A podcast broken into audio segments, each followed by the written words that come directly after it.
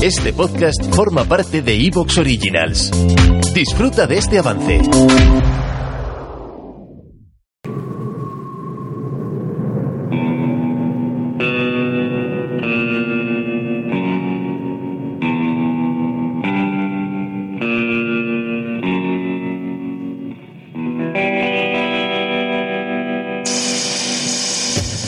Noches de miedo.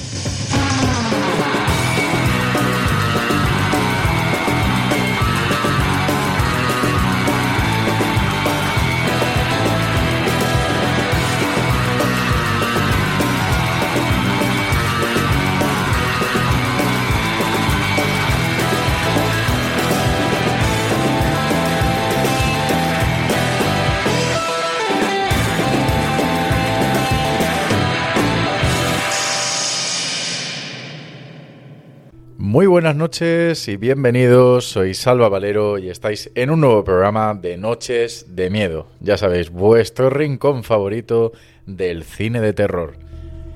Bueno, pues aquí estamos una semana más para hacer un repaso de todas las novedades dentro de este género que consideramos nuestro género favorito y que a vosotros tanto os gusta como es el cine de terror.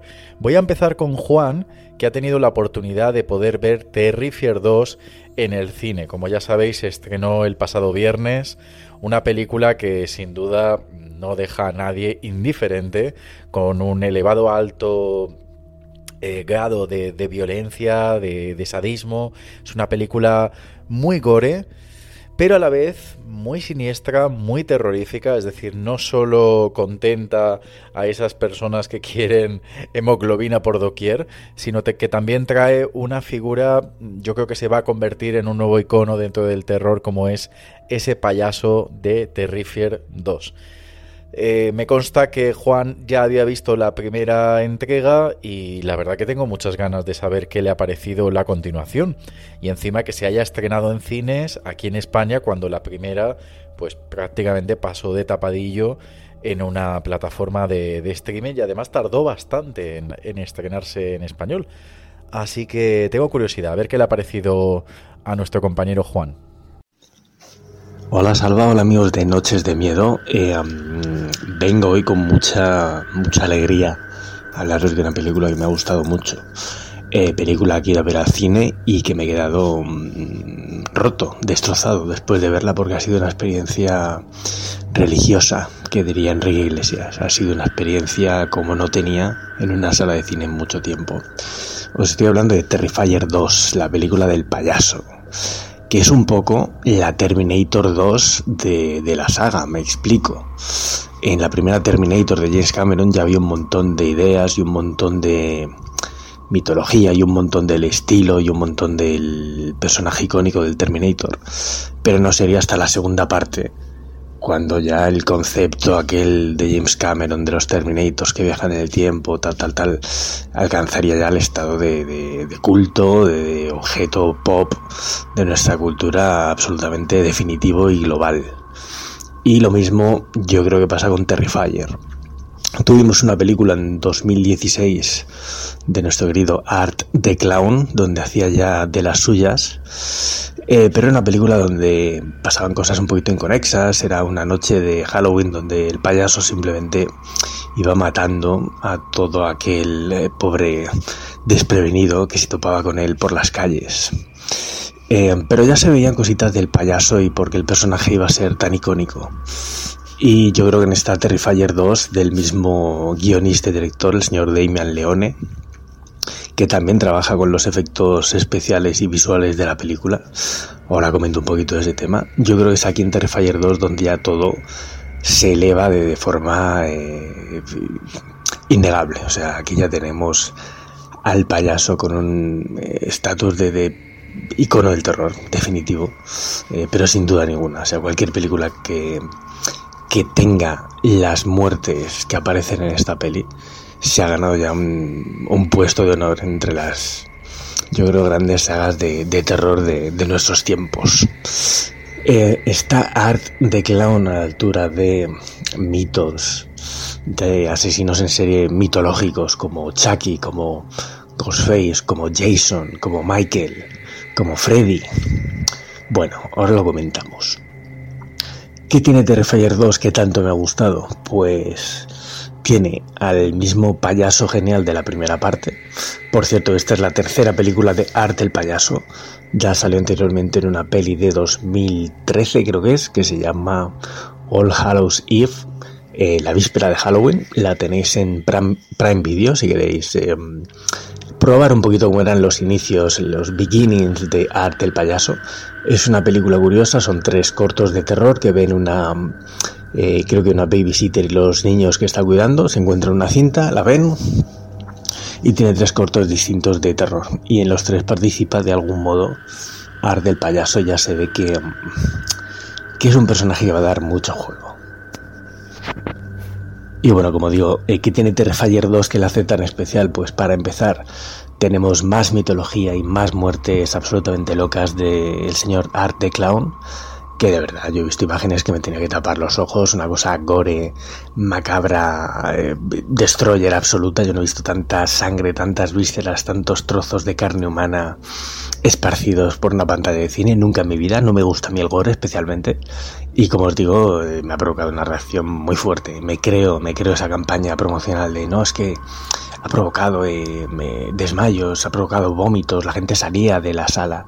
Me lo creo, me lo creo, porque yo de hecho eh, viendo la película había gente que no, no, no, daba crédito y no podía asumir lo que estaba viendo en la pantalla. A mí me pasó un poquito igual, pero bueno, la película para compensar ese extra, extra pepperoni que le pone Art a todas sus matanzas, tiene una historia muy chula de una protagonista. Eh, que es una chica que bueno vive una familia un poquito disfuncional, con una madre que intenta llegar a fin de mes y un hermano que está obsesionado, está viciado con los crímenes que cometió Art en la primera película. ¿vale? Este niño se le ven maneras de, uy, uy, uy, cuidado con este niño que está a una al asesinato de una mascota de convertirse en un serial killer, ¿vale? Todavía no está en ese punto, pero el niño está muy flipado.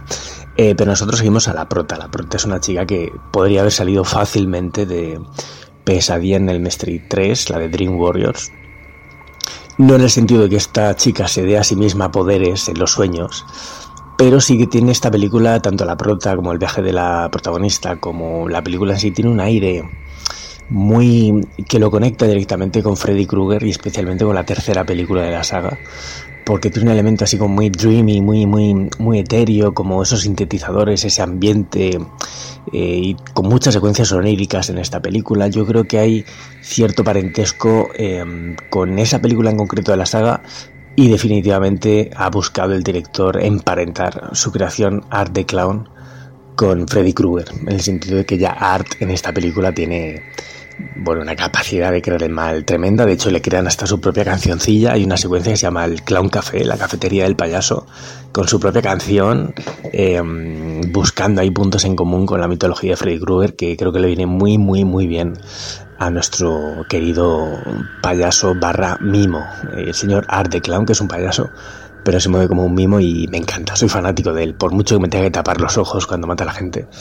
Eh, su capacidad de ser malo y retorcido y reírse incluso de las víctimas, las humilla, se ríe de ellas, las odia a muerte y, se, se, reboza en ese fango de, muerte y destrucción, creo que Arte es una fuerza imparable. Pero bueno, estábamos con la protagonista, que tiene un viaje muy interesante porque el padre de, esta familia murió y la protagonista pues está creando, ella es un poco un artista y se está creando una especie de armadura o disfraz para Halloween, eh, siguiendo el modelo, un boceto que dejó su padre en un dibujo que le hizo para ella. Es una especie de ángel guerrera eh, barra Wonder Woman, una cosa como muy chula. Y ella pues está currando la armadura, está pintando con spray eh, partes de, de, ese mm, armazón que va a llevar en el cuerpo y tal. Y cuando llega la noche de Halloween lleva ahí un, un traje súper chulo y la gente flipa, guau, wow, mola, tal, no sé qué.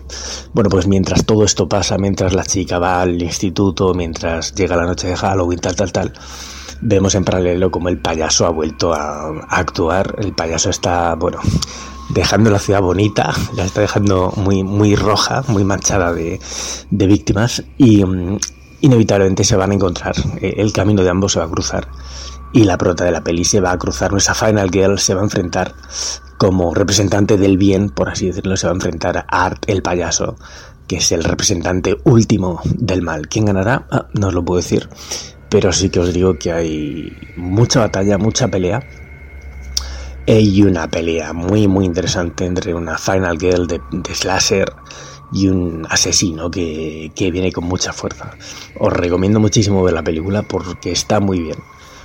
Porque las escenas de muerte son tan impactantes que no se te van a olvidar. Y porque la pelea entre ambos al final deja, deja huella. Em, pero quiero contaros algo también del payaso. Algo que le añaden a Art de Clown en esta película que para mí es fundamental para convertirle ya en, un, en uno de los grandes pues ni más ni menos que un poquito de mitología, un poquito de lore que le mete el director a, su propio personaje. Em, Art ahora tiene la capacidad de, em, digamos, comunicarse con cierto ente. No quiero decir mucho, digamos que Art tiene cierta ayuda en esta película y es muy interesante explorar ciertas teorías por internet de quién es esta persona y por qué ayuda Art y está muy relacionado con eso que os comentaba yo de la capacidad de Art de crear el mal más allá del plano físico y real. Eh, digamos que no es que tenga superpoderes Art, pero sí que es capaz de mm, vencer a la propia muerte o mm, extender sus eh, eh, brazos más allá del plano físico y corpóreo. Por lo tanto, este payaso ya se convierte en un asesino en serie con una personalidad indudable, brutal. Su forma de matar a la gente yo no la he visto ni en Jason, ni en Michael, ni en Freddy, ni en nadie. Es una cosa tremenda, es una cosa... Eh, es como un Terminator, volviendo a la comparación que hacía al principio de la película. Y nada más que esta película me ha sorprendido. ¿Te está gustando lo que escuchas? Este podcast forma parte de Evox Originals y puedes escucharlo completo y gratis desde la aplicación de Evox. Instálala desde tu store y suscríbete a él para no perderte ningún episodio.